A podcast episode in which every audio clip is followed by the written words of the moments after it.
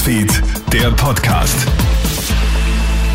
Hallo, einen schönen 25. Dezember. Clemens Draxler hier mit einem kleinen Update aus unserer Nachrichtenredaktion.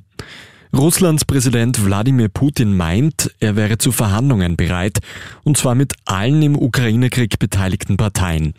Demnach hätten Kiew und die westlichen Unterstützer Gespräche aber verweigert. Putin möchte wohl aber Teile der zerbombten Ukraine behalten. Verhandlungen dürften daher schwer werden. In der Ukraine gibt es unterdessen wieder Entwarnung, nachdem heute früh Luftalarm im ganzen Land ausgelöst wurde. In Afghanistan stellen jetzt mehrere NGOs ihre Arbeit ein. Das radikal-islamische Taliban-Regime möchte jetzt nämlich ein Arbeitsverbot tausender Frauen durchsetzen. Der Grund, die Mitarbeiterinnen der NGOs würden sich weigern, eine Hijab, also ein Kopftuch zu tragen. Ohne unsere weiblichen Angestellten können wir nicht arbeiten, heißt es von den NGOs. Auch die UNO zeigt sich zutiefst beunruhigt über das Arbeitsverbot für Frauen in Afghanistan. Die Stadt Graz will 2023 die Jahreskarte für die Öffis abschaffen. Stattdessen soll das Klimaticket gefördert werden.